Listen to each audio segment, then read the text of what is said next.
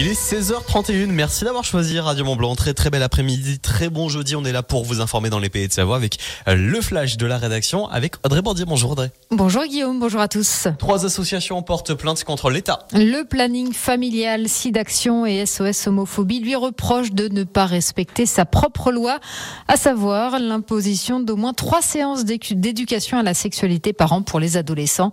Selon un sondage auprès des élèves, seule une minorité ont eu ces trois séances. 17% n'ont jamais eu le moindre cours sur la question.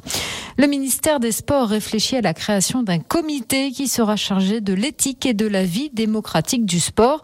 Une annonce qui intervient dans un contexte de crise au sein de plusieurs fédérations, à commencer par celle de football et de rugby. La CGT de Haute-Savoie prend les devants. Alors que mardi prochain s'annonce comme une véritable journée morte au sein des entreprises, des administrations, des services, des commerces, des écoles ou encore des transports, la CGT organise ce soir à Bonneville un rassemblement au flambeau contre le projet de la réforme des retraites.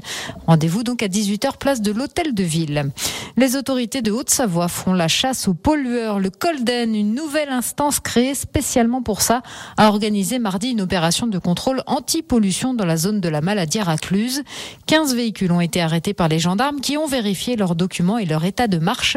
Une fraude à l'AdBlue a été détectée, tout comme des excès de vitesse et des surcharges de véhicules. La Coupe du Monde de biathlon a repris en République tchèque. Après une pause post-championnat du monde, une étape a commencé à Nové Miesto. Le sprint homme a commencé il y a 20 minutes, sans Emilien Jacquelin qui a décidé de mettre fin à sa saison. Demain, ce seront les femmes qui seront en piste à partir de 16h10. Et puis en ski de fond, les mondiaux de Planica en Slovénie continuent. Aujourd'hui, il y avait le relais femmes. Sans surprise, les Norvégiennes se sont imposées. Les Françaises terminent sixième. Demain, ce sera le relais homme. Merci beaucoup, Audrey. On te retrouve avec un point plus complet sur l'actualité des deux Savoie à 17h dans le journal. Et on parlera encore du FCNC, bien sûr. Merci beaucoup, Audrey. Un grand bravo à nos raids. On peut même les remercier, eux aussi. Audrey, je suis comme un oiseau. I'm like a bird. Ah, Nelly Fortado. Exactement, on l'écoute dans quelques instants. Bougez pas.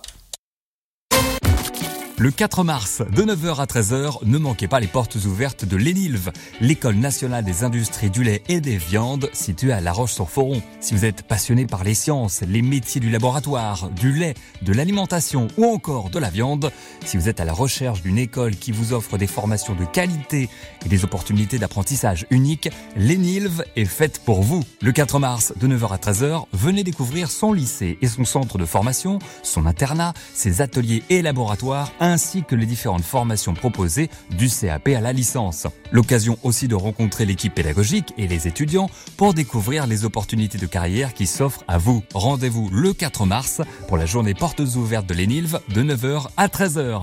Plus d'infos sur enilv-alpes.fr.